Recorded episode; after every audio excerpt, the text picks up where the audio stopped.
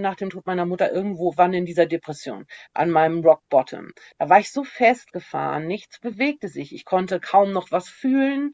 Es in meinem Leben bewegte sich nichts. Und es mhm. hatte auch damit zu tun, dass ich nicht akzeptieren wollte, was da war. Herzlich willkommen zu einer neuen Folge Mut wird belohnt. Du hast es vielleicht schon gehört, ich habe heute einen Gast und zwar die Daphne. Und darüber bin ich sehr, sehr glücklich und dich erwartet ein ganz spannendes Gespräch. Woher kenne ich Daphne? Daphne kenne ich bisher, ja, primär aus einem ganz wundervollen Film und zwar dem Film Aus dem Rahmen fallen. Das ist ein Film von Waage e.V., der drei ProtagonistInnen begleitet auf ihrem Weg raus aus der Binge-Eating-Störung oder generell der überhaupt die Binge-Eating-Störung sichtbar macht. Eine Essstörung, die nicht bekannt ist oder nur sehr wenigen Menschen bekannt ist. Daphne hat mich in diesem Film, den ich auch am 23. März an der Universitätsmedizin Mainz gezeigt habe, sehr beeindruckt, weil sie sehr offen berichtet hat, sehr ehrlich, sehr nahbar. Sie war sehr emotional und ich habe mir danach gedacht, es wäre wundervoll, weil du kennst das vielleicht, wenn du einen Dokumentarfilm schaust, fragst du dich vielleicht manchmal, ja, und die ProtagonistInnen, wo stehen die heute? Wie geht es ihnen? Was ist los? Was beschäftigt sie? Wie haben sie sich entwickelt? Und ich hatte auch ganz viele Fragen und heute habe ich die Möglichkeit, die einfach direkt an Daphne zu stellen. Und du darfst mit dabei sein. Der Aufhänger für dieses Gespräch ist, dass ganz oft auch in der Wissenschaft zitiert wird, dass die Heilungschancen für Essstörungen sehr gering sind. Essstörungen, gerade wenn sie sich über lange Jahre oder Jahrzehnte manifestieren, sind tatsächlich sehr schwer zu heilen. Und trotzdem möchte ich mit meinem Podcast hier Hoffnung machen, dass Heilung möglich ist. Und diese Zitate und diese Aussagen wie, na ja, das wirst du eh nie wieder los oder das kann man nicht heilen, die sind sehr entmutigend, sowohl für Betroffene selbst als natürlich auch für Angehörige, die unterstützen möchten. Dabei wird aber ein wesentlicher Punkt übersehen. Heilung sieht anders aus, als du denkst. Und darüber möchte ich heute mit Daphne sprechen. Und du darfst schon ganz gespannt sein, wo die Reise hingeht. Ich kann dir jetzt schon sagen, Daphne ist ein wunderbar inspirierender, offener Mensch. Und ich glaube, du kannst dir ganz, ganz viel aus dieser Folge mitnehmen. Für alle, die den Film aus dem Rahmen fallen von Waage e.V. noch nicht geschaut haben, er ist ab Mai auch online verfügbar gegen einen kleinen Obolus. Ist absolute Empfehlung von mir. Schau ihn dir an, auch wenn du jetzt erstmal denkst, Binge-Eating, Essstörung, hm, muss ich mir da jetzt einen Film zu anschauen oder ich habe eine andere Essstörung, ich möchte jetzt über Binge-Eating gar nichts wissen.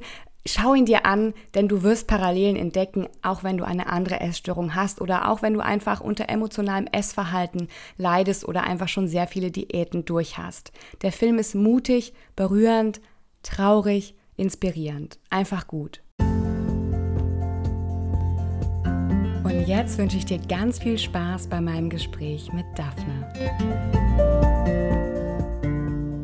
Ja, schön. Herzlich willkommen, liebe Daphne. Ich freue mich sehr, dass du heute in meinem Podcast bist und dass du Ja gesagt hast und dich bereit erklärt hast, ähm, hier vorbeizuschauen.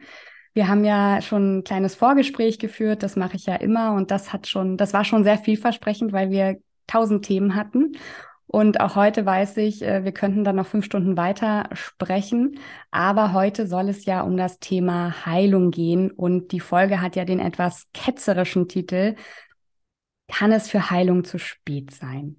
Für die Zuhörerin würde ich jetzt erstmal sagen, stell dich doch vielleicht ganz kurz einmal vor und mich interessiert auch immer, wo bist du gerade? Ich glaube, du sitzt in Hamburg, dass wir so ein Gefühl haben, wer ist denn da eigentlich am anderen Ende? Hallo, ähm, hallo Martha, hallo liebe Zuhörerinnen, ZuhörerInnen. Ich übe noch die äh, diverse Sprache.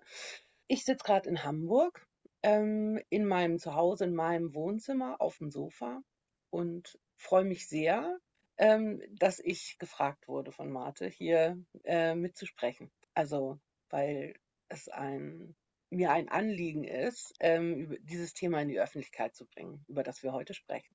Ja, schön, genau. Und ich hatte es ja schon in der Einleitung gesagt, ähm, ich kenne dich in Anführungsstrichen aus dem Film Aus dem Rahmenfallen von Waage e.V. Da bist du ja eine der drei ProtagonistInnen. Und ähm, ja, ich war total geflasht. Ich habe es auch Ähm, wir haben ja den Film zusammen mit ähm, WAGE e.V. und der Kinder- und Jugendpsychiatrie der Universitätsmedizin Mainz Ende März in Mainz gezeigt. Da waren circa 70 ähm, ZuschauerInnen. Und ich habe es da auch schon in meiner Moderation gesagt, ich muss jedes Mal weinen, wenn ich den Film schaue. Das ist tatsächlich so, weil er mich so berührt und ich natürlich auch viele Parallelen entdecke. Es geht ja in dem Film um die Essstörung oder um Binge-Eating, äh, eine Form von Essstörung, die ja sehr wenig bekannt ist. Und du bist eine der drei Protagonistinnen, die dort endlich sozusagen dem Ganzen einen, einen Rahmen geben, dass man darüber sprechen kann oder auch überhaupt davon erfährt, dass es diese, diese Essstörung gibt. Mich würde interessieren, das hatten wir auch im, im Vorgespräch schon besprochen. Es ist ja bei Essstörungen generell ein, ein Thema, das sehr mit Scham und Schuld auch beladen ist. Wann du das erste Mal jemanden von deiner Essstörung erzählt hast?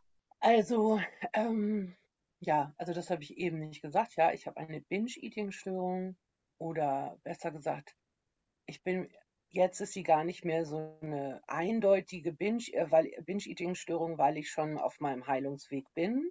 Das verändert sich dann auch. Wann habe ich das erste Mal davon erzählt?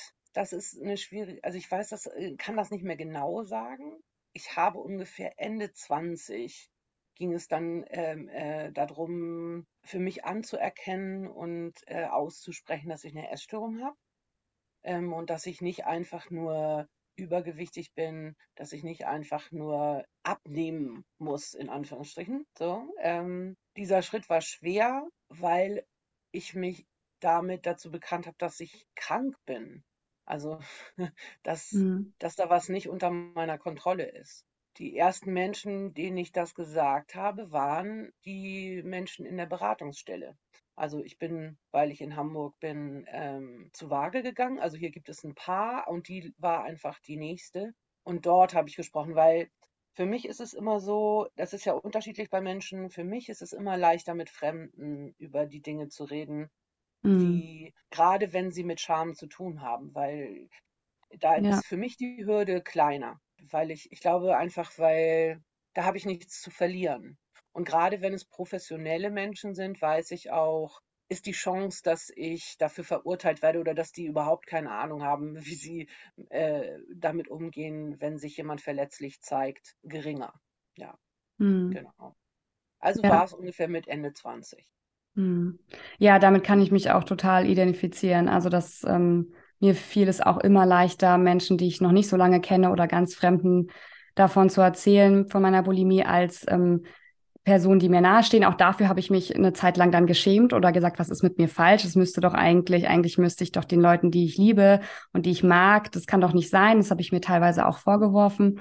Ähm, jetzt hast du ja auch generell umweht ja sozusagen alle Essstörungen so eine relativ große Stigmatisierung, aber ich glaube gerade Binge-Eating eine noch größere, ähm, weil es eben auch um das Themen, Thema geht, so, ne, was heißt irgendwie, wie dürfen Körper in unserer Gesellschaft sein? Du hast ja gesagt, also du bist jetzt ja 50, ja. Ähm, dass damals auch äh, das Ganze sogar noch irgendwie Fresssucht genannt wurde und äh, du da auch gar keinen Zugang zu gefunden hast, weil du dich damit nicht identifizieren konntest. Mhm, so. Genau. Und sich das erstmal wandeln musste, sozusagen auch wissenschaftlich und gesellschaftlich, dass, dass du sozusagen dann erkannt hast, ah, hier ist etwas, Binge-Eating, da, da sehe ich Parallelen. Ich glaube, ich müsste da mal ähm, oder ich könnte da mal ähm, um Hilfe bitten oder mich ja, beraten lassen. Ja, genau. Also ich bin halt, also für mich ist mein Gewicht immer schon ein Thema gewesen. Ich war schon als Kind nicht so ein dünnes Kind. Auch ich, ich war nicht wenn ich jetzt immer zurückgucke, denke ich immer so, was hatten die Ärzte oder so für mhm. Probleme mhm. mit meinem Körper? Mhm. Ähm, das würde man heute vielleicht eventuell auch schon von ärztlicher Seite ein bisschen anders sehen. Aber äh, ich erlebe das immer noch, dass ich hatte eigentlich so also aus meiner Perspektive kein Problem, aber ich gehörte halt immer zu den Kindern, die, die Ärzte haben ja diese Perzentilen ähm, wo Gewicht und Größe dran gemessen wird und da war ich immer am oberen Ende. So. Mhm. Also ich war, gehörte immer zu den schweren Kindern aus meiner Größenkategorie und Alterskategorie. So.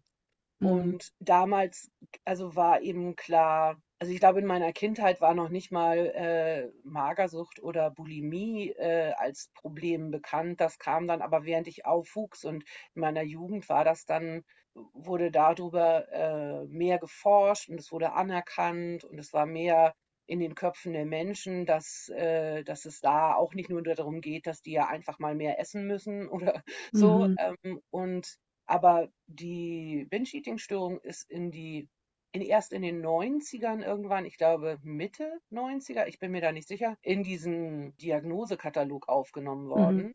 Und dann geht ja erst Forschung wirklich los. Und dann ist es nur bei ein paar Fachleuten überhaupt in deren Köpfen, dass das Mhm. mehr ist als nur, die essen halt zu viel.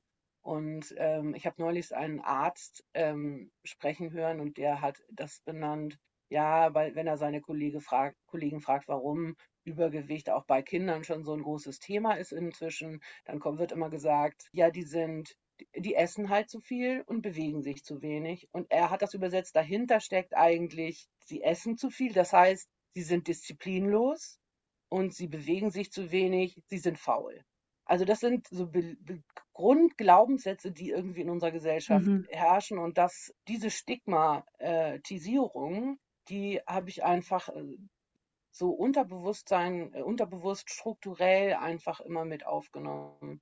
Und das macht das natürlich total schwer, einen gesunden Selbstwert aufzubauen. Mhm. Aber da Kontrolle für mich in meiner Essstörung ein schwieriges Thema ist, war es dann auch nochmal besonders schwer anzuerkennen, dass es eben wirklich eine Störung ist, für mich als, als Betroffene, Mhm. ähm, war das schwer zu akzeptieren. Und dann war es aber gleichzeitig total erleichternd, als ich es akzeptiert habe.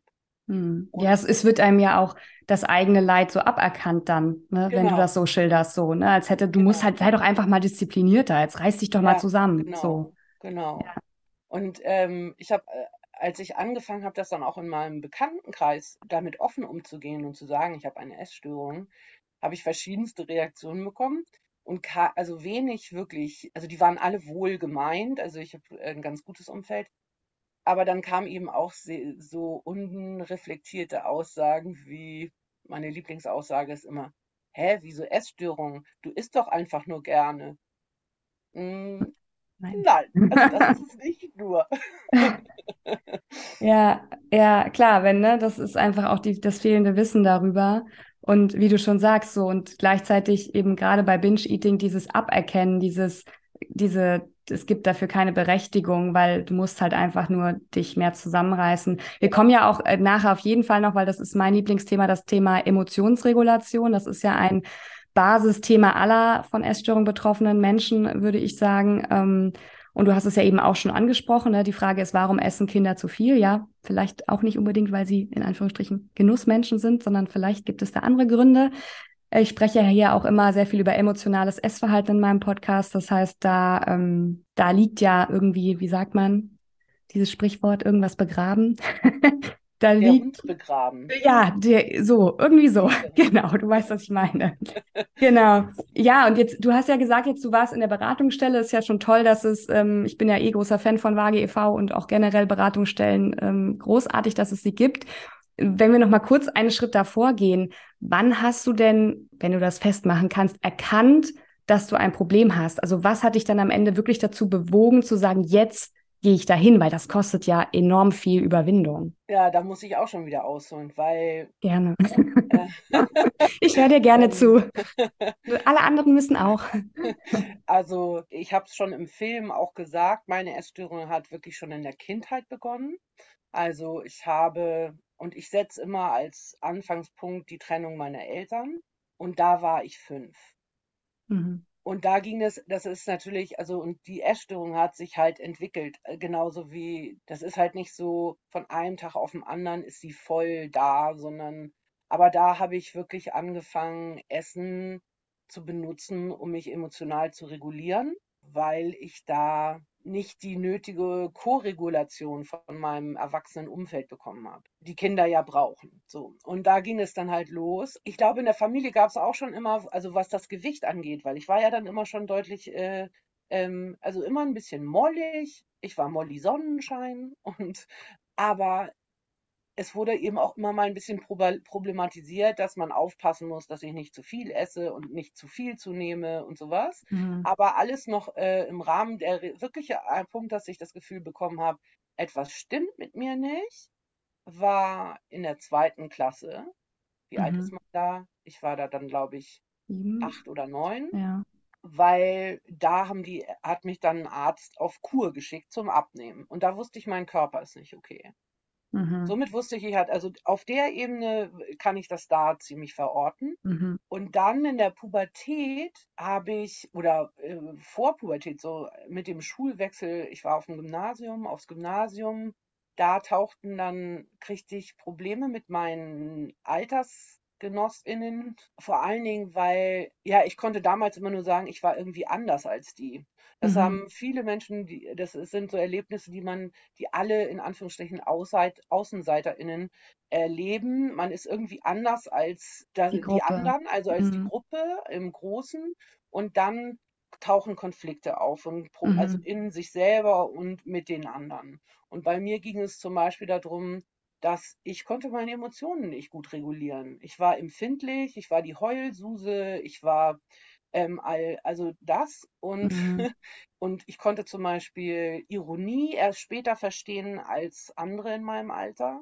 Mhm. Ähm, und dadurch kamen äh, Konflikte auf und, und da lernt man auch als, also Anpassung und sowas, aber das konnte ich schon immer gut.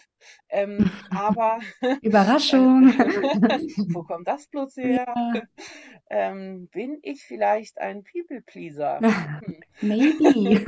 vielleicht also in diesem, in diesem Prozess habe ich einfach gemerkt, irgendwas stimmt nicht. Und ich konnte es mhm. nie den Finger drauf packen. Ich wusste nicht, was los ist, aber so ein Grundgefühl, irgendwas stimmt hier nicht. Mhm. Ähm, und ich komme, und ich habe immer versucht, dahinter zu kommen und habe dann noch, bevor ich irgendwas von meiner Essstörung wusste, halt, habe ich mich auf die Suche nach dem gemacht.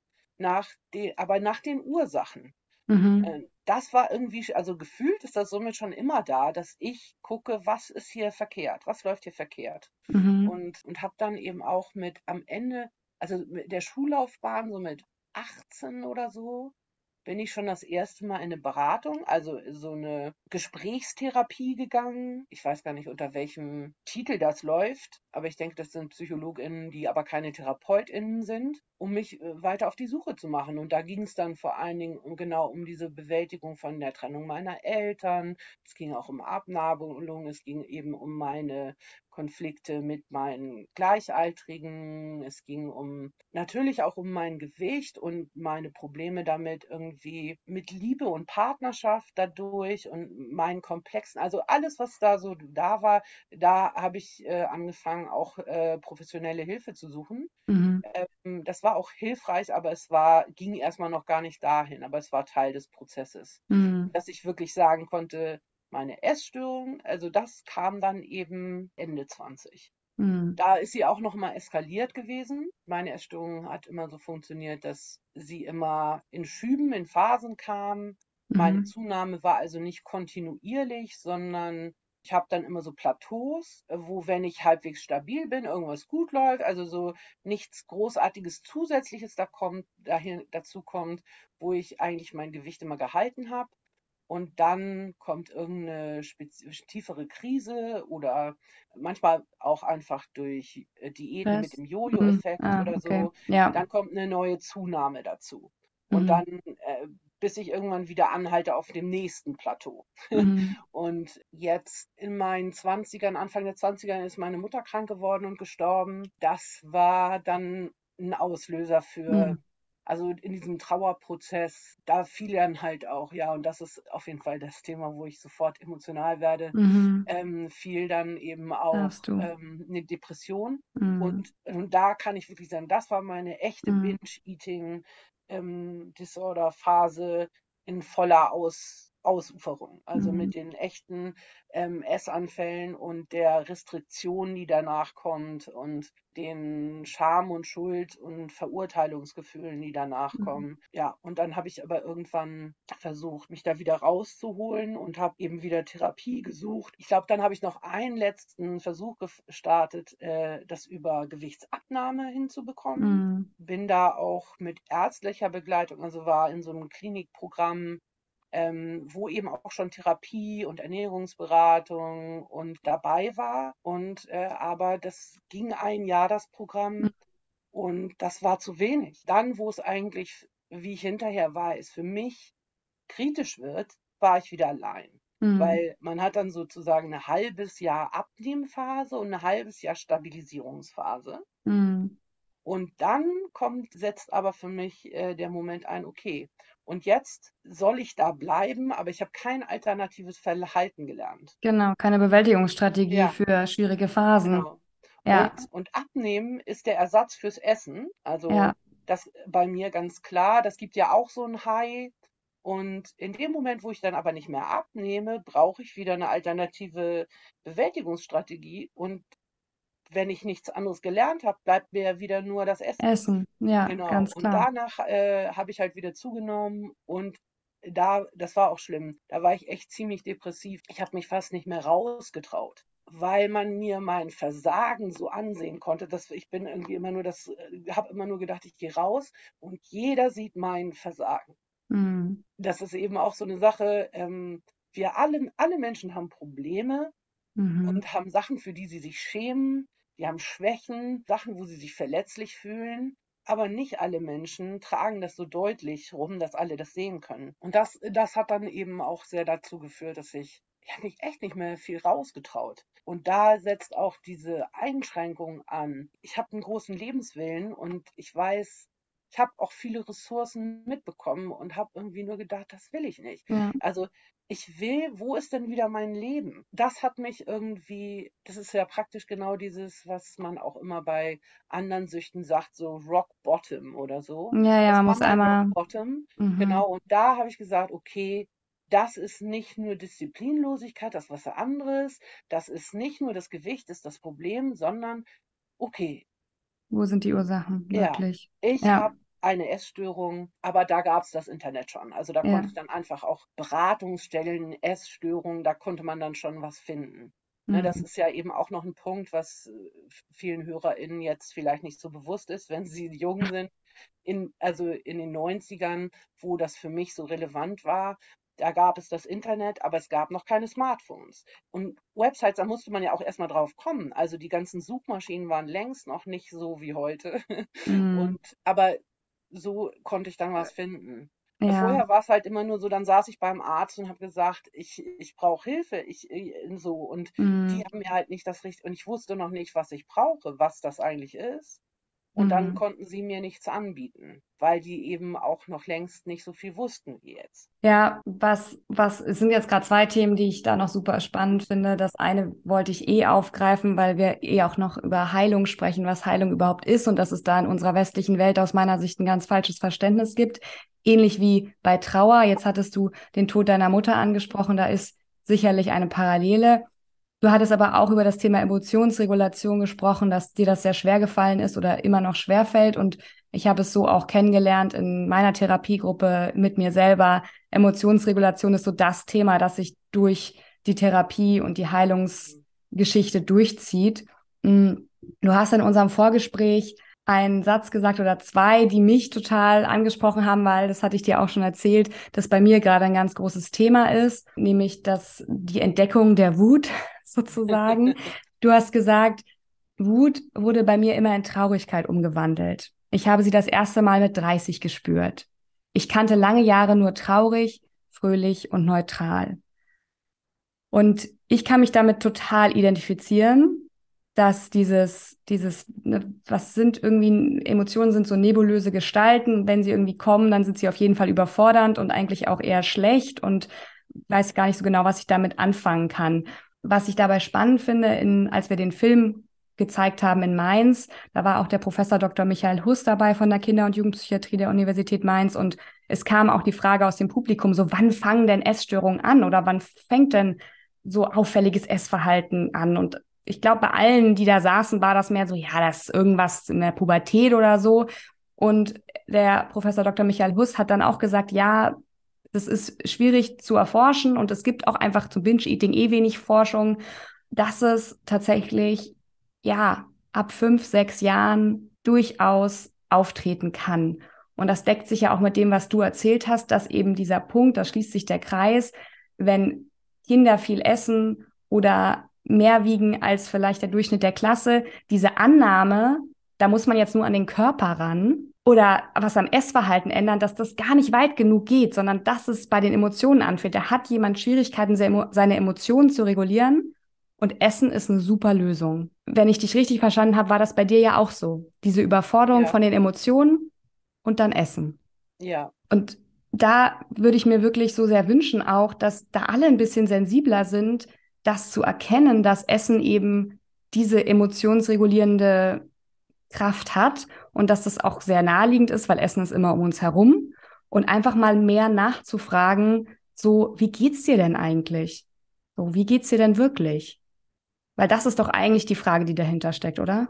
Ja, und es ist auch so, also Kinder haben ja, die haben nur eingeschränkte Möglichkeiten, sich zu äußern zu dem, was mit ihnen los ist, weil sie sich selber oft eben noch gar nicht verstehen. Mhm. Für, also Gefühle können die zum Beispiel auch noch gar nicht verstehen die brauchen wirklich die Co-Regulation. Je kleiner sie sind, desto stärker kann man das auch erkennen. Ich habe lange mit äh, jungen Müttern gearbeitet und habe also so viel Babys reguliert. Ne? Und es ist so beim Einschlafen, die können nicht einschlafen, weil sie nicht wissen, wie es geht. Wie regel ich mich runter? Mhm. Ähm, wenn ich wach bin und es ist eher in diese Dunkelheit zu gehen, also das habe ich mir immer vorgestellt, ist für die eher bedrohlich, weil die sind ja hilflose Wesen und das ist, was sie wissen. Und dass dann die Bezugsperson sie wiegt, absichert, sagt und hält über Berührung, über Körper, du bist nicht alleine, du bist sicher und durch Schaukeln äh, den Weg da rein. Also es ist Koregulation. Mhm. Und es ist, wenn ein Kind weint, die weinen ja und schreien. Weinen kann genauso Wut sein, mhm. schreien kann Freude sein. Äh, das ist so un noch unklar. Mhm. und ähm, und die wissen so oft nicht, was sie damit machen sollen. Und man sieht es ihnen förmlich an, wie sie platzen und nicht wissen, äh, wohin damit. Und dann brauchen sie halt die Erwachsenen, die für sie da sind und ihnen helfen, das anzuerkennen, zu sagen, ja, ich verstehe, du bist wütend, aber so, du kannst das jetzt trotzdem nicht haben. Also irgendwie diese Regulation mit denen zu machen, mhm. ne? ihnen Handlungsalternativen, äh, Verständnis, wahrnehmen, was ist das, was ich fühle und so weiter. Also ich komme eben auch ein bisschen aus der Pädagogik, deswegen kann ich so ein bisschen auch über alle Kinder reden oder so. Mhm. Aber bei mir bleibe es ist einfach, ich hatte Probleme, die ich nicht benennen konnte. Und es war so, ich habe auch, ähm, was auch viele Kinder tun, oder dafür sind sie immer bereit, äh, die Probleme der Eltern zu übernehmen und so weiter. Mhm. Ich wusste bei der Trennung, alle, meine Familie hatte Probleme. Also da war eine Veränderung, meiner Mutter ging es nicht gut, die musste erstmal damit klarkommen, die war da auch ein bisschen depressiv. Meine Schwestern hatten irgendwie ihre Gefühle, die eine war total wütend, die andere war tot traurig und äh, jeder hat so seine Rolle und ich war klein und ich wollte irgendwie auch was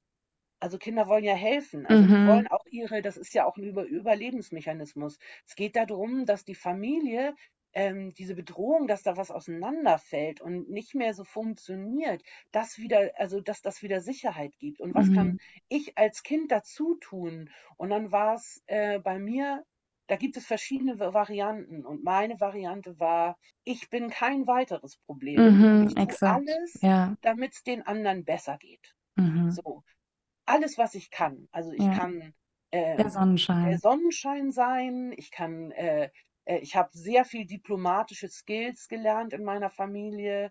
Ich habe immer vermittelt, also ich konnte da gut als Puffer zwischen sein. Mhm. Also solche Sachen. Und ich konnte mich zurücknehmen. Ich habe zum Beispiel dann einfach gesagt, okay, also ich habe Weil wenn man fünf ist, wenn der Vater geht, hat man noch so die Möglichkeit, das einfach auszublenden. Ich habe kaum Erinnerungen an eine Phase, wo er noch bei uns gelebt hat. Mhm. Damit äh, kann ich, konnte ich noch bestimmen, ich habe gar keine Probleme damit. Mhm. Also in Anführungsstrichen natürlich. Ich konnte so tun Mhm. und, und darauf warten, dass meine Mutter, wenn sie soweit ist, also wenn sie wieder Kraft hat, äh, sich um meine Probleme kümmert. Die ist aber nicht auf die Idee gekommen, die hat das so angenommen. Ach, Wie Daphne praktisch. hat keine Ja. Probleme damit und ist nicht drüber gestolpert. Da kam dann halt nichts und ich kam in so eine Wartehaltung und um, aber um all dieses, diese Gefühle nicht auszuleben, wurde Essen halt meine Hilfe. Die hat das immer gedeckelt, hat alle Gefühle gedeckelt. Gefühle sind ja auch, sind ja auch Bedürfnisanzeiger, ne? Das, das, das sage ich Ja, ja auch immer, die müssen ja irgendwo hin. Also die können nicht genau. entstehen und verpuffen, die müssen hin. Und Genau. Und dann macht der Körper was Kluges. ja. Also hat sozusagen in meinem Fall durch das Gewicht gesagt, hallo Leute, hier ist aber was nicht okay. Bitte guckt Mhm. mal hin. Bitte Ach guckt mal hin. Ja. Andere Kinder machen das, also ne, so zum Beispiel diese typischen aggressiven Kinder. Das Mhm. sind alles, hallo, hier ist was nicht okay. Ja. mir fehlt was. Ich brauche Aufmerksamkeit. Und bei mir lief es eben über das Gewicht. Und dies, das hat auch Aufmerksamkeit gezogen. Aber immer nur auf das Symptom und Ja. nicht darauf, Die warum. Ursache. Und es ist auch, also, ähm, und ich glaube, die sind auch wirklich unterschiedlich. Die sind sehr individuell, was an Hintergrundursachen dazu führt. Ich glaube schon, dass Emotionsregulation für viele, viele, viele, wenn nicht für alle mit Essstörungen eine Problematik ist. Ja, ja, auf jeden Fall. Aber warum sie Probleme mit Emotionsregulation und in welcher Form, da gibt es ja auch Varianten. Ja. Ähm, ne, äh, wie gesagt, bei mir, also andere, typisch ist zum Beispiel Jungs wandeln Traurigkeit meistens in Aggression um, weil das Mhm. irgendwie ähm, gesellschaftlich Akzeptierter ist, ja. akzeptierter, genau, das Mhm. ist das Ja. Wort ist. So, und bei mir war es eben andersrum. Ich habe das, äh, das ist auch eine, äh, im klassischen Bild typisch weiblich, ne, so akzeptierter, dass äh, Traurigkeit. äh, die Traurigkeit, das, ne, so, oder Melancholie oder sowas, ne, nachdenklich und Mhm. sowas. Das heißt, es wurde alles dahin umgewandelt. Ja, es, das ist ja auch letztendlich ein, ein Prozess. Da, das ist ja auch ein, ein Thema heute, was mir am Herzen liegt, weil das auch ähm, immer wieder vom Umfeld ähm, falsch verstanden wird und auch, glaube ich, von den Betroffenen. Also bei mir war es zumindest so, dieses Thema, dass ja Heilung und zur Heilung gehört ja zum Beispiel auch Lernen, mit seinen Emotionen umzugehen, anders als eben sie durch Essen oder Nicht-Essen zu regulieren, dass das halt ein Prozess ist, der eher in Wellen abläuft, ähm, ähnlich wie beim Trauerprozess, wo in unserer Gesellschaft aber relativ wenig Akzeptanz dafür da ist, sondern es ist so sehr dieses Schwarz-Weiß, so jetzt, ne, geh da mal durch, mach das, geh in eine Therapie und dann bist du aber auch durch und fertig und dann hoffentlich erfolgreich gewesen. Also fast schon so ein Leistungsdenken an die Heilung rangelegt. Und das finde ich super schwierig und das war für mich auch essentiell, essentieller Teil der Therapie, das zu lernen und zu akzeptieren, wo ich sehr gegen gekämpft habe, anzuerkennen, als meine Therapeutin meinte, nein, also Heilung ist jetzt nicht so die eine gerade Linie, die steil den Gipfel hochschießt und dann bist Ja. du oben und dann ist alles wieder gut, sondern es ist so eine Wellenbewegung, die schon im Idealfall natürlich immer so ein- vom Level her höher geht, aber du hast auch immer wieder Tiefs, immer wieder Tiefs, Ja, vielleicht nicht mehr ganz so tief sind wie vor der Therapie, aber sie sind immer noch da. Und das fand ich furchtbar, weil ich so ein Perfektionist und Leistungsmensch bin und denke mir so, nee, das kann doch nicht sein. Ich habe doch jetzt das Rezept, ich kenne doch jetzt das Schema F, ich muss doch jetzt wissen, wie das geht und dann bin ich doch geheilt. Und das hat erstmal ganz viel Zeit gekostet, bei mir das zu verstehen. Und ich sehe jetzt noch bei meinem Umfeld, dass das Verständnis, weil die Leute eben im Zweifel nicht durch eine Therapie gegangen sind, Ja. nicht da ist. Wie erlebst du das bei dir in deinem Umfeld oder auch bei dir selber vielleicht? Wie sehr hast du akzeptiert, dass Heilung eben in Wellen passiert? Also ich glaube, das ist sehr menschlich, also nicht nur dein Problem in Anführungsstrichen. Wir wollen halt äh, gerne schnell ans Ziel und linear und effektiv und äh, ähm, und es ist schwer zu akzeptieren, dass es so nicht funktioniert. Und unsere Gesellschaft ist nicht darauf ausgelegt. Aber Leben funktioniert halt einfach nicht so. Mhm. Leben ist immer zyklisch. Also, und es ist auch, ich habe, also als du mich gefragt hast, ob ich bei dir im Podcast sprechen will, da habe ich deinen Podcast erst entdeckt und habe ein paar Folgen mir erstmal angehört und ich weiß nicht mehr, in welcher das war, aber da hast du auch erzählt, dass du irgendwann diese, diesen, diese Aussage erst richtig begriffen hast, der Weg ist das Ziel. Mhm. Und das, in diesem Moment hatte ich genau auch irgendwann in meinem Leben. Und es war halt vorher immer nur so ein, so ein Weisheitsspruch, der mhm. Weg ist das Ziel. Mhm, mhm, ja, klug. Und dann kam irgendwann der Punkt, ich habe das gemerkt, als ich endlich wieder auf dem Weg war, weil ich war total festgefahren. Mhm. Total festgefahren. Das war, äh, denke ich, äh, wirklich nach, also nach dem Tod meiner Mutter irgendwo, wann in dieser Depression, an meinem Rock Bottom. Da war ich so festgefahren, nichts bewegte sich. Ich konnte kaum noch was fühlen. Es, in meinem Leben bewegte sich nichts. Und es mhm. hatte auch damit zu tun, dass ich nicht akzeptieren wollte, was da war. Mhm. Wenn man etwas nicht akzeptiert, dann sitzt man fest. Also, aber das Leben ist eigentlich so, das habe ich neulich gelesen, das fand ich so klug. Das Leben ist ja, das, was sich ja nie verändert im Leben, ist die Veränderung. Das ist das Einzige, was sich nie ändert, dass mhm. sich alles verändert. Mhm. Es, aber du kannst diese Veränderung auch verhindern. Und das bedeutet Stillstand.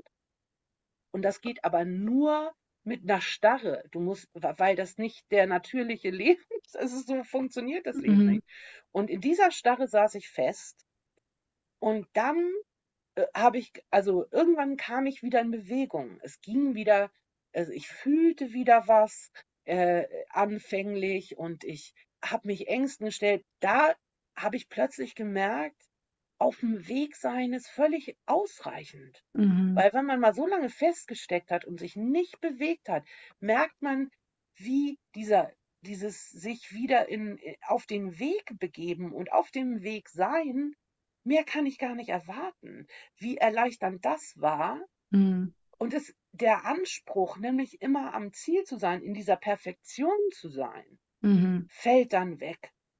Und das ist auch wir haben, also deswegen, das ist auch, glaube ich, ich weiß nicht genau, da könnte man auch drüber diskutieren, ob das ein sehr deutsches Problem ist, mhm. auf anderen Ebenen, so beruflich oder so. Da gibt es ja immer diese Diskussion, die Deutschen haben besonders viel Angst und äh, vor dem Scheitern. Mhm. Das wird hier nicht besonders hoch geachtet, während, also ne, wenn man einmal im Beruf gescheitert ist, dann ist man eine gescheiterte Existenz, das war's. Mhm. Aber das ist ja auch nicht wahr weil wir leben davon, also das menschliche Wesen muss Fehler machen, um zu lernen. Um zu lernen, dann, ja. Genau, da kam wirklich dieses Jahr. Der Weg ist das Ziel und wenn ich auf dem Weg bin, bin ich ja schon am Ziel, das ist doch wunderbar.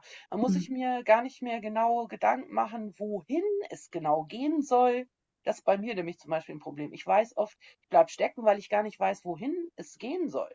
Mhm. Ich kann mir ganz schwer Ziele stecken oder weiß nicht, was, was will ich eigentlich. Vor lauter Möglichkeiten weiß ich nicht, welche ich nehmen soll. Aber dann einfach nur zu warten oder so, bis man herausgefunden hat, was es ist, ist nicht die Lösung, sondern sich zu bewegen. Mhm. Sich darauf, auf irgendwas zu bewegen. Man kann ja die Richtung ändern.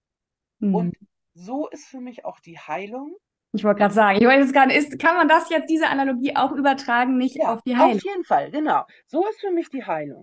Mhm. Also, ähm, solange ich auf dem Weg bin, ist alles gut. Je weniger ich akzeptiere, dass ich, also zum Beispiel für mich war klar, okay, wenn ich mich nach den Ursachen umsehen will und die finden will, muss ich erstmal loslassen, dass ein schlanker Körper aber bitte möglichst schnell zu erreichen ist und das mein Fokus ist. Mhm. Weil wenn das mein Fokus ist, gucke ich nicht dahin, wo ich hingucken muss, um dahin zu kommen. Ja, du blockierst dich selber, ja. Also, es, beziehungsweise es ist halt eben dieses, wieder dieser Fokus auf das Ziel. Das ist wieder dieses, ich muss genau. schlank sein. Genau. Und nur dann kann ich auch glücklich werden. Und ich muss auf jeden Fall mich da irgendwie hinkämpfen zu diesem Ziel. Und eigentlich, also so war es bei mir früher auch, wesentlicher Teil der Essstörung.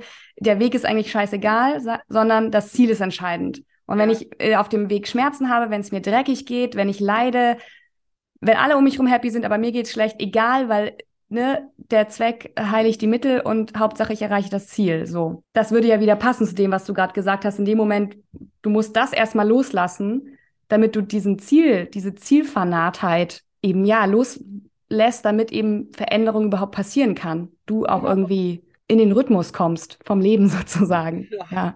Und mit deiner Perspektive, wenn du so aufs Ziel fokussiert warst, das ist ja bei mir anders, ich konnte ja nie ein Ziel finden. Also so das Ziel zu definieren ist ja das Problem. Das Problem ist etwas anders gelagert, aber es ist doch noch das gleiche Problem. Mhm. Ich habe eben an was gedacht, ich habe mal so einen Versuch, äh, also das ist aus der Verhaltensbiologie irgendwie, ich glaube, das war noch in der Schule, wenn man Hunden Futter vorsetzt, aber da ist so ein Maschendrahtzaun, Mhm. ähm, dann wollen sie immer direkt auf das Futter zu, aber der Maschendrahtzaun ist an der Seite offen. Ah, Sie Aber können vorbei. nicht drauf, da dran vorbeizugehen, sondern sie laufen halt immer direkt auf den Maschendrahtzaun zu und kommen nie an das Futter, während wenn sie einmal zurücktreten würden Mhm.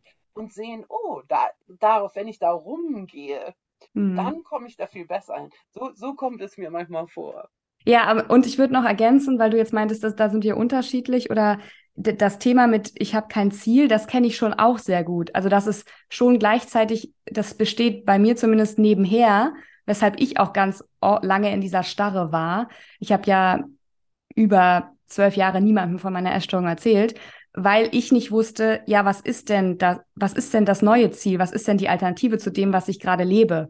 Und dann hatte ich gedacht, naja, die bessere Lösung ist, ich bleibe hier einfach schön still, starr bei dem, was ich schon kenne, weil ich mir nicht vorstellen kann, wie eben ein neues Ziel, ein neues Leben aussehen kann. Und das beobachte ich auch bei Freunden und Bekannten, die vielleicht noch in dem Prozess sind, zu überlegen, hole ich mir psychotherapeutische Hilfe, weil diese Angst so groß ist, ich habe kein neues Ziel. Ich, ich bleibe lieber bei dem Alten, was ich kenne, und sei es halt dieser überschlanke Körper, weil alles andere macht mir halt Angst. So, oder ich weiß halt einfach gar nicht, was mir Spaß macht. Das war auch bei mir ein großes Thema. So, keine Ahnung, was mir Freude bereitet, keine Ahnung, wie ich mir was Gutes tun kann. I don't know. Mhm. So, Essen halt. so, ich, da sehe ich schon sehr viele Parallelen, die, Ja. wo ich auch sage, wenn du sprichst, fühle ich mich da auch angesprochen. Ne? So, ja. Und die Frage ist aber auch, muss es ein Ziel geben? Naja, also Ziele sind manchmal hilfreich, also weil Mhm. es die Richtung gibt. Also das kann ich sagen, also ich ha habe halt oft keine Richtung.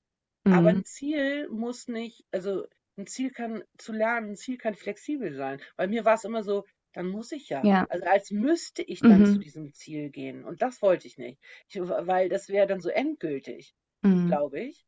Und aber wenn ich weiß, das Ziel kann sich auch ändern. Ich kann die Richtung ändern. Oder das Ziel zu ändern heißt nicht, dass ich nicht auch mich wieder entscheiden kann, weiter dahin zu gehen. Also wenn man äh, Angst hat, zur Therapie zu gehen, Mhm. die Therapie bedeutet ja nicht automatisch, also die Therapeutin, in dem Moment, wo die, Thera du die Therapiepraxis betrittst, heißt es ja nicht, ab da gibt es keine Essanfälle mehr. Mhm. Ähm, äh, diese Rettung gibt es jetzt nicht mehr. Also, ne, so diese, Mhm. das ist ja so, es kann beides gleichzeitig da sein. Mhm. Man kann, es ist wie nur eine Hilfe. Ich kann mich ja mit jemand anders mal umgucken, was es vielleicht noch anderes gäbe. Mhm. Ähm, aber ich kann auch immer sagen, ich bleibe bei dem Weg. Mhm. Ja. Niemand sagt, bloß weil man zur Therapie ist, muss man aus der Essstörung raus. Also ich glaube, das ist manchmal hilfreich für den Anfang, weil Mhm. man kriegt dann so, äh, es ist wie die Entscheidung, das ist aber ja meine Sicherheit. Mhm. Jetzt soll ich meine Sicherheit aufgeben. Genau. Aber Ja. man muss äh, in die Therapie zu gehen oder sich Hilfe zu holen, bedeutet nicht, die Sicherheit aufgeben zu müssen. Ja, und ich glaube, das ist auch ein Punkt, der von Außenstehenden sehr schwer verstanden wird. Dieses, du hast es auch gerade so schön gesagt, eben, ne? Ich muss die Essstörung nicht aufgeben, es ist meine Entscheidung. Ähm, und das überhaupt zu verstehen als Nicht-Betroffener, dieses, hä, warum will man denn an der Essstörung festhalten? Naja, weil sie eben diese Sicherheit gibt und weil, ja, man im Zweifel auch nichts anderes kennt und das sehr stabilisierend in dem Fall wirkt. Und es ist einfach eine Entscheidung zu sagen, okay, vielleicht versuche ich jetzt mal einen kleinen Umweg oder einen anderen Weg als den, den ich bisher gegangen bin. Und das kostet aber viel Kraft. Wenn du jetzt so zurückblickst und du bist ja auch, ich, ich sag ja, also ich würde auch sagen, Heilung ist nie abgeschlossen. Ähm, es ist einfach ein Prozess, der geht das ganze Leben, bezogen auf alle Themen eigentlich, aber auch auf das Thema Essstörung. So habe ich es für mich zumindest jetzt angenommen. Wie ist es für dich, wenn du schaust, so was war vielleicht der schwerste Moment bisher auf deinem Heilungsweg und was der schönste? Hm, darüber habe ich mir Gedanken gemacht, weil du hast mir das ja vorher schon Mhm. so ein bisschen gesagt, was für Fragen kommen Ja, hab Und gespoilert. das ist eine echt schwierige Frage, einfach weil wieder, dann muss ich mich ja für eine Sache entscheiden. Also es gibt in beiden Fällen halt wichtige Momente oder schwere Momente und auch Also zum Beispiel, ich habe ja vorhin schon gesagt, der Moment anzuerkennen, dass ich eine Essstörung habe, Mhm. der war wirklich, wirklich schwer. Also der ist jetzt rein rhetorisch für so einen Podcast, wäre der, äh, der tollste anzugeben, weil der war gleichzeitig der schwerste und könnte der schwerste und der tollste sein, Mhm. weil er nämlich vorher war er super schwer.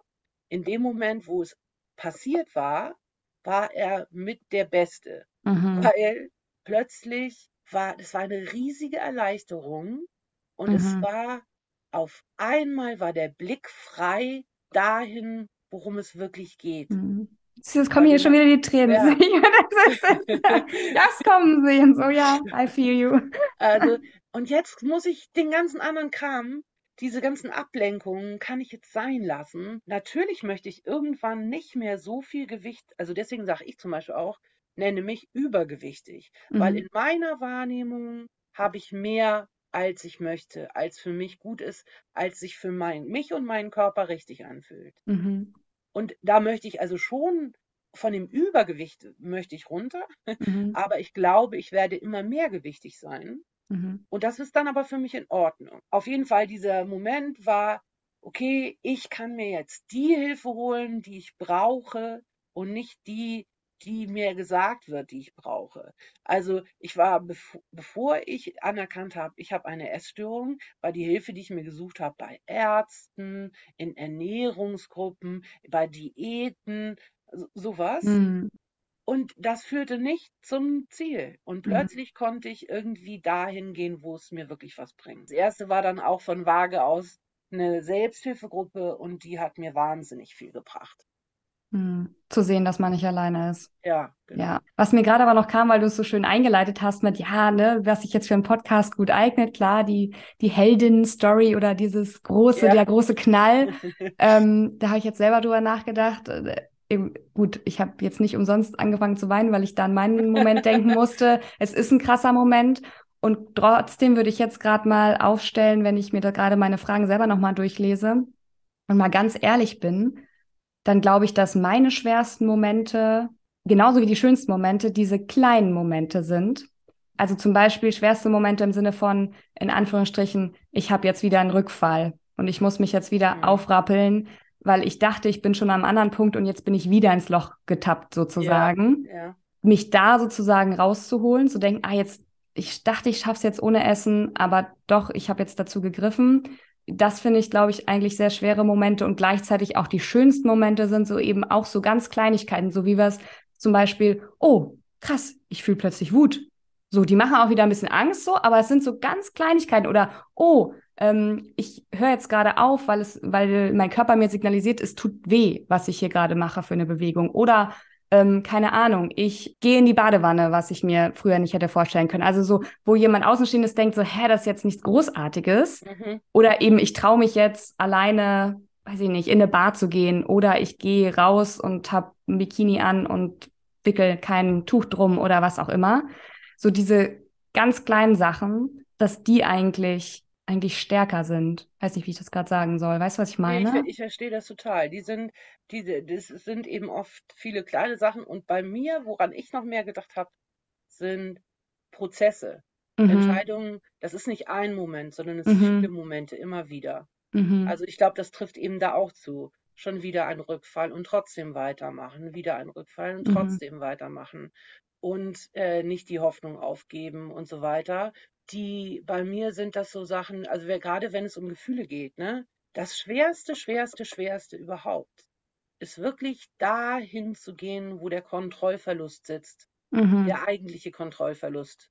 Ja. Ähm, und ich habe irgendwann gewusst, so, ah, ich habe mich den Gefühlen so angenähert, ne? Ich habe mich ein bisschen damit beschäftigt und dann hatte ich auch schon mal ein bisschen Wut und dann hatte ich schon mal ein bisschen dieses und dann äh, und Wut zum Beispiel habe ich geübt, weil äh, ich kann im Verkehr meckern, weil der hat ist schon wieder blinkt nicht oder so und dann so und das da geht es um nichts. Also ich Mhm. müsste das auch nicht tun und es würde nichts passieren. Aber dann in einem, also dann dann hatte ich wirklich irgendwann hatte ich einen Traum, also wie ich in einem Haus bin, vor einer offenen Tür und da sind Sachen, also ich weiß genau, was in diesem Raum ist.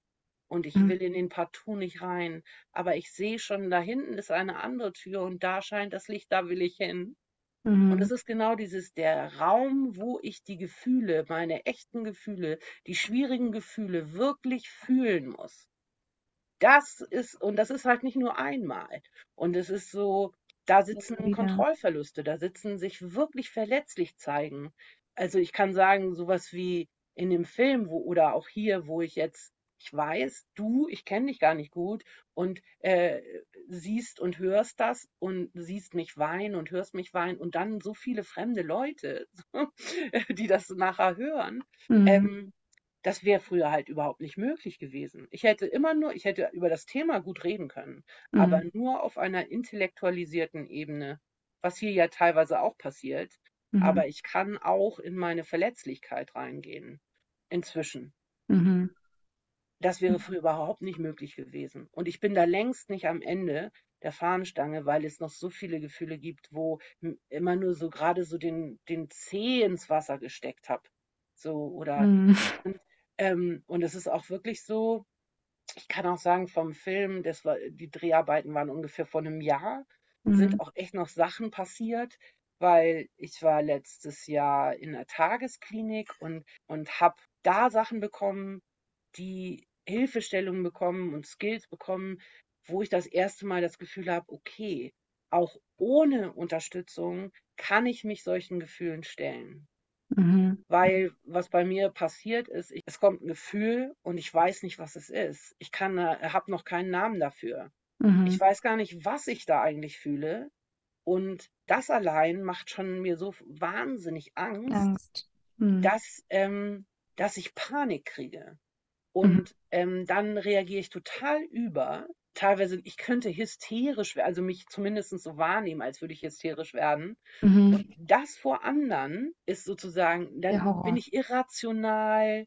Das, Mhm. das will man ja nicht sein. Ich bin doch eine erwachsene Frau. Ich kann doch nicht äh, womöglich im Beruf oder irgendwo ähm, plötzlich irrational mich verhalten. Mhm. Ähm, das sind diese Art von Kontrollverlusten, die gar nicht gehen. Und deswegen kann ich, konnte ich immer nicht riskieren, überhaupt daran zu gehen. Das heißt, das ist dieses System, das muss alles unten gehalten werden. Da kommt auch irgendwie, was kann helfen. Ne? Die haben mit Teilaspekten von DBT, das ist Verhaltenstherapie, Mhm. aber äh, eine besondere Form, die eigentlich für, für BorderlinerInnen ähm, entwickelt wurde. Und das hilft halt total. Die machen ganz viel Gefühlsregulation, aber die Mhm. haben einfach nur eine Anspannungsregulationsskala. Die kennst du vielleicht auch? Ja. Mhm. Ja. Und dabei, das hilft mir, weil ich muss jetzt gar nicht wissen, was ich fühle. Ich muss nur wissen, wie angespannt ich bin. Welchen Skill brauche ich dann, um es wieder Ja, und dann runterzukriegen? rauszufinden, kann ich mich dem jetzt noch stellen oder muss ich schon runterregeln? Und dann kann ich Skills ausprobieren, um mich runterzuregeln. Und Mhm. hinterher wird mir dann, also kann ich mich dann damit auseinandersetzen, was habe ich denn da eigentlich Mhm. gefühlt? Und Mhm. das gibt mir irgendwie, also das hat mich innerhalb von jetzt sieben, acht Monaten echt viel, viel weitergebracht. Weil du so deinen eigenen Werkzeugkoffer dabei hast, ne? Also Ja, mich, genau. mich hatte das auch ähm, sehr entlastet, dieses, ich habe jetzt hier eine neue Auswahl Ja. an Dingen, die mir helfen können. Mm. Also ich weiß nicht, was, also bei mir zum Beispiel, was mir super hilft, ist so dieses, es sind ja auch dann auch wieder nur Kleinigkeiten, aber eben zum Beispiel so ein Gummi ums Handgelenk, das ich Ja. schnalzen lasse oder ähm, eine kalte Dusche tatsächlich. So, und da zu merken, ach guck mal, dann passiert was. Anspannung geht runter und dann bin ich ja, ich weiß nicht, was du so gerne benutzt, aber ich bin ja ein Riesenfan vom Emotionsnetz, weil ich sitze ja auch immer da und denke so, okay, was war das jetzt? Und danach der Situation sich hinzusetzen und zu sagen, okay, ich mal das jetzt nochmal auf, ich lasse das jetzt nochmal Revue passieren, was ist da eigentlich passiert? Und dann gehe ich mal auf die Suche, was für eine Emotion zu diesem Verhalten eigentlich passen könnte. So ist eigentlich mein Weg jetzt, wenn ich mich entscheide, mich dem Ganzen zu stellen. Ne? Sage ich direkt dazu, soll ja nicht so klingen, dass ich das immer machen würde. Wie du schon sagst, Kontrollverlust ist Horror. Aber so in der Theorie und auch immer öfter gelingt mir das, dass ich das quasi so angehe. Weil dieser Druck, direkt in der Situation wissen zu müssen, was das für eine Emotion ist, der ist, finde ich, auch wieder, also der führt eher dazu, dass du ja noch mehr Druck empfindest und Stress und Panik. Also ich glaube, ich habe gar keinen Druck zu wissen. Also ich fühle den nicht so, weil bei mir ist nur sofort, ich fühle einfach nur dieses, ich weiß nicht, was los ist und dann kommt Mhm. die Panik. Mhm. Also ist gar nicht so, ich muss jetzt aber wissen, es ist nur innerliches Grundwissen. Mhm. Ich muss immer wissen, was los ist. Mhm. Also, ja. ähm, Kontrolle behalten. Ja, ja, Kontrolle behalten und das in meinem Leben, worüber ich Kontrolle wirklich besitze, äh, sind meine Gefühle gefaked. Also natürlich, mhm. weil ich kann sie wegmachen. Ich kann sie durch Schauspielern Essen, halt oder ja, ich kann sie durch ja. Essen regulieren. Ich, aber dadurch habe ich sie, bin ich aus, wirke ich ausgeglichen und mhm. dadurch, ne, so kann ich dafür sorgen, dass andere die nicht so mitbekommen. Ja. Ähm, und dass ich un, im Griff habe, was zu sehen ist. Genau. So, und in diesem Sinne unter Kontrolle. Mhm. da das für mich, also das ist wirklich der Bereich im Leben, wo ich das Gefühl habe, da habe ich Kontrolle also früher hatte so und da, das ist so super wichtig und deswegen ist klar, sobald da irgendwas nicht unter Kontrolle ist, mhm. kommt einfach nur Panik auf. Mhm. So. Und die Skills, die helfen dir jetzt, dass du einfach weißt, okay, die sind für mich da, so in dem Sinne. Ja, das wichtigste Skill daran ist nur, ich muss, also ich kann einfach nur auf die Anspannung gucken. Ich weiß, mhm. ich habe wie so ein woran kann ich mich festhalten, wenn das passiert? Mhm. Ja, ne, vorher, also so eine Panik ist ja wirklich, du bist völlig haltlos. Mhm. Und nur zu wissen, ich gucke, wie angespannt bin ich. Mhm. Das ist Halt. Und mhm. Dann weiß ich, womit ich mich beschäftigen kann. Genau. Und da, damit auch das Gefühl nicht zu groß wird, damit mhm. ich eben nicht in diese übermäßige Panik komme, beziehungsweise in so eine Hilflosigkeit. Das mhm. ist es. Hilflosigkeit, Ohnmacht, mhm. ne, genau diese, dieses Gefühl abzuschwächen, sondern mhm. dass man irgendwie, also von Ohnmacht, das Gefühl. Ja. In der Selbstwirksamkeit zu bleiben, ja, genau, so, ne? genau. oder die zu lernen. So. Genau. Ja. Mm, ich, ich muss die Frage stellen, weil ich, ich, ich finde sie spannend ähm, und sie ist ja auch sozusagen die Frage dieser Folge. Ich kann mir denken, was du antwortest. Ich stelle sie trotzdem. Kann es zu spät für Heilung sein?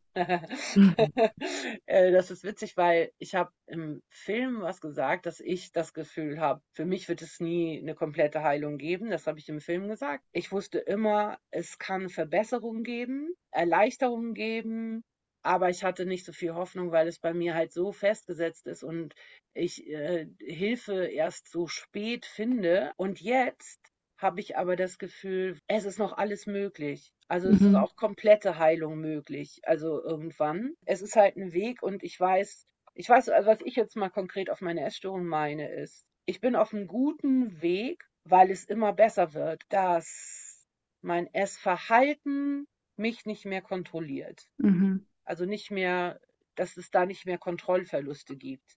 Das bedeutet aber, dass ich zum Beispiel mich immer noch sehr viel mit Essen und wann esse ich und wie viel esse ich und ähm, beschäftige. Das heißt, ich habe gerade gegessen und muss schon darüber nachdenken, wann kann ich das nächste Mal essen? Wie läuft mein Tag? Ich muss es halt planen, damit äh, keine Kontrollverluste passieren. Mhm. Wo andere einfach entspannt sagen können, na, irgendwann habe ich halt wieder Hunger und dann finde ich schon wieder was zu essen. Wenn ich dann aber nicht das richtige äh, Essen finde, kann es wieder Essanfälle auslösen oder ich vergesse zu essen oder ich merke halt gar nicht. Also zum Beispiel vor einem Jahr war für mich noch nicht vorstellbar, dass ich, dass mir mein Körper rechtzeitig sagt und ich das erkenne, wann ich Hunger habe, so dass es nicht zu einem übermäßigen Essen kommt. Mhm. Ähm, das heißt, ich musste eine Struktur haben. Wenn man alles immer reguliert und wegmacht, wie soll man also das ist halt der einzige Bereich, den du halt in Anführungsstrichen kontrollieren kannst. Ja, genau. Und, ja. und wie, wenn ich, wenn ich nicht fühlen will, wie ich aussehe, wenn ich nicht fühlen will, ähm, dass zu viel Essen unangenehm ist, damit all das funktioniert, äh, kann ich nur meinen Körper ignorieren. Mhm. Und damit ignoriere ich natürlich auch alle guten Signale. Mhm. Also, und das, und da komme ich zum Beispiel zu einem Punkt, was auch zu den schwersten gehört, wirklich sich dem der Realität zu stellen, dem, was wirklich ist wie mein Körper aussieht, aber auch, was du schon sagst. Also kann man baden gehen, kann man sich zeigen, kann man, das ist alles, das ist letztendlich wieder Gefühl zu sich herstellen. Mhm. Und das habe ich jetzt lange, lange auf eigene Faust und äh, langsam auch mit Hilfe gemacht. Und jetzt kommen so Sachen, dass ich plötzlich merke, oh, ich glaube, ich habe Hunger. Und zwar da, wo er noch nicht schreit, sondern wo er nur sagt, hm, demnächst wäre mal ganz gut. Mhm. Wo ich dann noch Zeit habe, mich umzugucken, okay, was kann ich jetzt Gutes und wo nicht sofort ist, ja, ich muss jetzt essen, sofort, äh, mhm, egal hallo, was. wir ja. haben Hunger, Hunger, Hunger. also das, und das war vor einem Jahr noch nicht so möglich. Und das macht mir total Hoffnung, dass wirklich noch alles drin ist. Dass ich vielleicht auch irgendwann nicht mehr so viel Gedanken darum machen muss, sondern in meinem Kopf auch mehr Platz für andere Sachen ist. Mhm. Verstehst du, was ich meine? Ja, ich verstehe absolut, was du meinst. Und ich finde das ja eh schon, wenn du eben zurückdenkst, ähm, ne, wenn du sagst, vor einem Jahr war das nicht möglich und wo stehst du heute, da sieht man ja schon den Heilungsprozess. Ja. Und wenn du dann nochmal komplett zurückblätterst, ein paar Jahre oder Jahrzehnte, da erkennt man ja auch den Heilungsprozess. Und ich finde, das ist auch das, was man, wenn man selbst in seinem Körper steckt und auf dem Weg ist, was man häufig vergisst und aus dem Blick ja. verliert, wie weit man schon gekommen ist. Und dann frage ich, ist das nicht schon Heilung? Also bin ich nicht gerade kontinuierlich dabei, mich zu heilen? Ja, und ich glaube, dass die wirkliche Heilung ist, finde ich, Selbstliebe. Und da bin ich zum Beispiel so weit gekommen, wenn ich angucke, wo ich mhm. mal war. Das ist einfach irre. Ich habe äh, dieses Jahr, das ist noch nicht lange her, das erzählt, teile ich jetzt mal. Ja, ähm, schieß los. Ich also ich freue mich immer noch jeden Morgen wahnsinnig darüber. Wie ich gerade eben erwähnt habe, ist, also habe ich meinen Körper immer ignoriert, damit ich überhaupt in der Lage war zu leben, weil sonst wäre ich, äh, wär, wär ich nicht mehr rausgegangen. Ich habe vor kurzem kam der Moment, wo ich plötzlich mich, mein Körpergefühl sich, ich wahrgenommen habe, dass das ganz anders ist.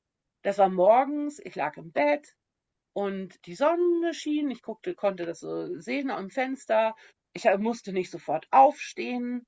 Dann plötzlich habe ich mich, für mich ist die Definition davon, ich habe mich in meinem Körper gefühlt wie vor meiner Essstörung, weil ich ihn komplett von innen wahrgenommen habe, in einer sehr positiven und zugewandten Weise.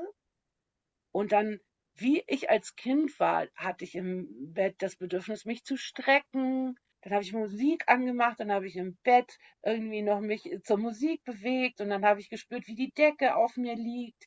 Dann habe ich die Beine in die Luft gestreckt. Und also solche Sachen, was Kinder automatisch machen, also ne, so einfach ihren Körper bewegen und den spüren und erfahren, mhm. das war alles weg. Und das ist auf einmal wieder da. Plötzlich fasse ich meinen Körper auch gerne wieder an. Mhm. Also und wende mich dem zu und äh, habe das Gefühl, der mein Körper ist mein Freund, mein Kumpel, der mich durchs Leben trägt. Nicht und der das, Gegner. Ja, genau. Also der Gegner war schon lange nicht mehr und ich habe, das war zum Beispiel auch Achtsamkeit ist wirklich so fantastisch. Mhm. Ähm, das war eben schon lange, dass ich eben mich konzentriert habe, nicht auf, wie sieht mein Körper aus oder wie soll er aussehen, sondern was tut mein Körper für mich. Und das mhm. war ein Game Changer und das habe ich vor ein paar Jahren angefangen und äh, immer wieder bewusst Aufmerksamkeit meinem Körper zu schenken und ähm, ich will dir Gutes tun, also ne, so und ähm, ich will mich gut behandeln und so. Also Wege der Selbstliebe finden. Jetzt ist halt wirklich, jetzt kommt die Antwort. Also, und das ist wirklich ein Heilungsding. Also, äh, ich fühle mich gerade sehr beschenkt. Also, ne, das habe ich jetzt ja. seit, glaube ich, zwei Monaten oder so mhm. und freue mich immer noch jeden Morgen. Also früher habe ich immer vergessen, zum Beispiel mich morgens im Bett zu strecken. Ich bin halt mhm. halt einfach aufgestanden. Das heißt, ich habe total Hoffnung, dass äh, auch für mich, obwohl die Essstörung so lange aktiv war und ohne Behandlung geblieben ist, noch ganz, ganz viel möglich ist an Heilung. Ähm, ich kann auch sagen, auf diesem Weg ist es momentan so, dass ich konzentriere mich überhaupt nicht auf mein Gewicht, aber ähm, es bewegt sich trotzdem und zwar nach unten. Also ganz langsam, aber ne, so ohne Druck. Und das ist auch wichtig, dass es kein Druck entsteht, mhm. weil sonst reagiert mein System sofort wieder mit Angst und will festhalten. Aber auch da, glaube ich, ist echt noch viel möglich ich glaube, ich bin auf jeden Fall schon super glücklich. Das war, ist mir schon immer klar, wenn ich nicht mehr, wenn die Essstörung sozusagen nicht mehr am Ruder sitzt und das Schiff steuert, äh, ja. äh, sondern sie kann da sein, aber ich möchte bitte das Steuer in der Hand haben. Also das heißt, ich möchte nicht, dass Essverhalten davon kontrolliert wird. Also ja. ich möchte bestimmen, was und wie ich esse.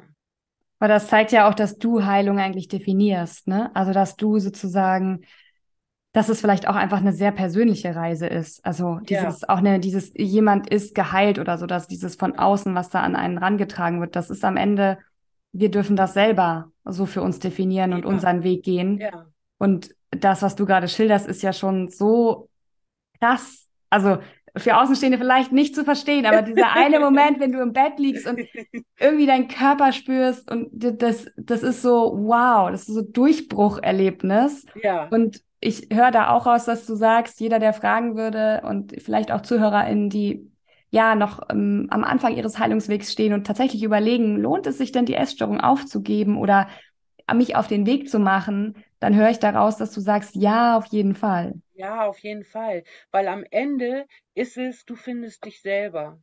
Das ist das Ziel. Und deswegen, ist, das ist auch der Heilungsweg. Und das ist, das ist universell. Das, hat, das habe ich auch im Film gesagt. Das ist was, was wir alle Menschen teilen. Wir sind auf der Suche nach uns selbst es gibt so viele Faktoren, die uns immer von uns selber und dem, was wir uns wünschen, was wir brauchen, ähm, ablenken, weil man uns sagt, was wir brauchen sollen oder ähm, weil, weil wir gelernt haben zu, von zu Hause, wie Leben zu sein hat. Das, das macht mir auch total Hoffnung. Die Gesellschaft, wie sie jetzt ist, zumindest hier in Deutschland und äh, äh, unter Gebild, also ne, wenn genug Bildung da ist und so, gibt es Diskurse über Diversität, es gibt Diskurse über diverse Lebensentwürfe, weil das kann doch nicht, es kann nicht ein Lebensentwurf für alle richtig sein. Wir sind doch Individuen und, und die dann bei den anderen auch zu akzeptieren. Und das heißt, wie gesagt, wie ich vorhin gesagt habe, meiner ist halt mein Problem, ist halt besonders sichtbar. So.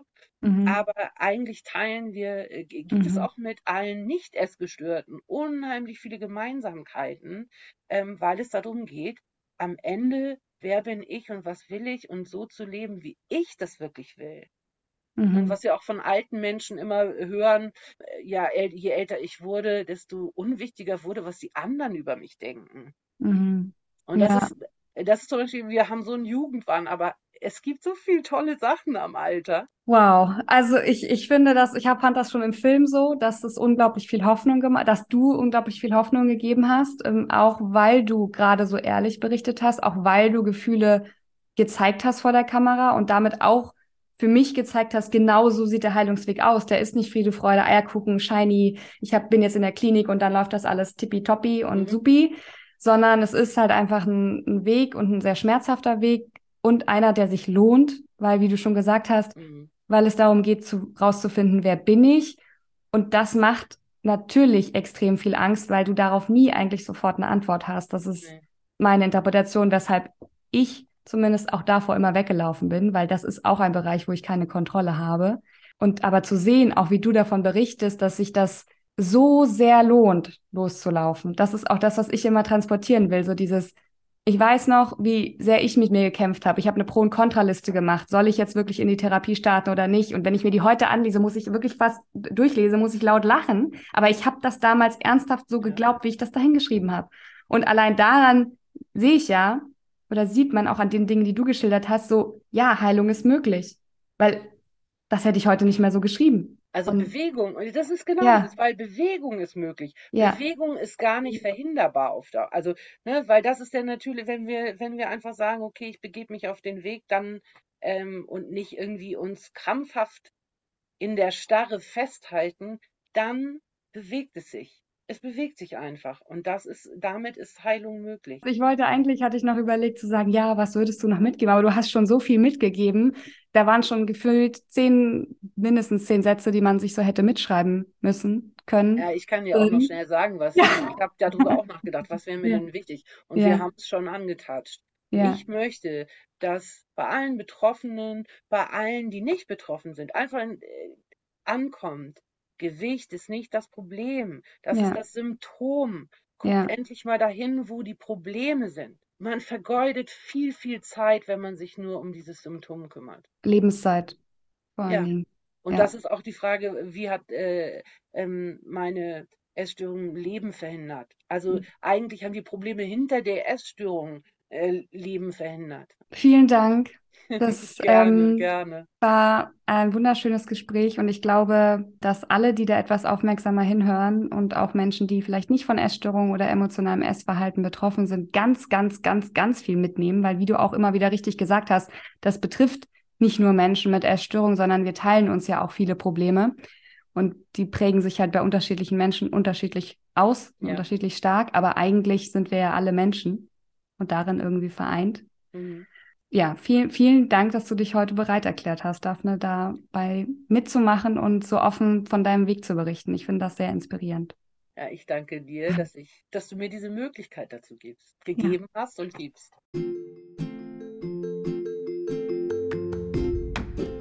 So, das war eine wunderbare Folge mit der wundervollen Daphne. Ich hoffe, du konntest genauso viel mitnehmen wie ich.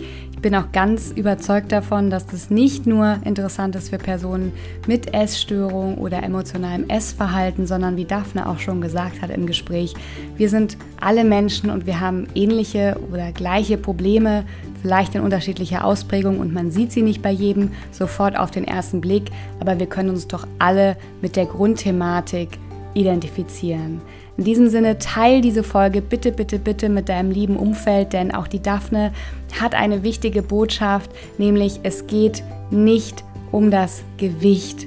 Wenn wir Thematiken haben, dann gibt es immer, immer, immer, immer grundlegende andere Probleme, die darunter liegen und nur über das Gewicht zu sprechen, wenn jemand übergewichtig ist, greift zu kurz. Und gleichzeitig möchten wir mit dieser Folge Hoffnung machen und sagen, Mut wird belohnt.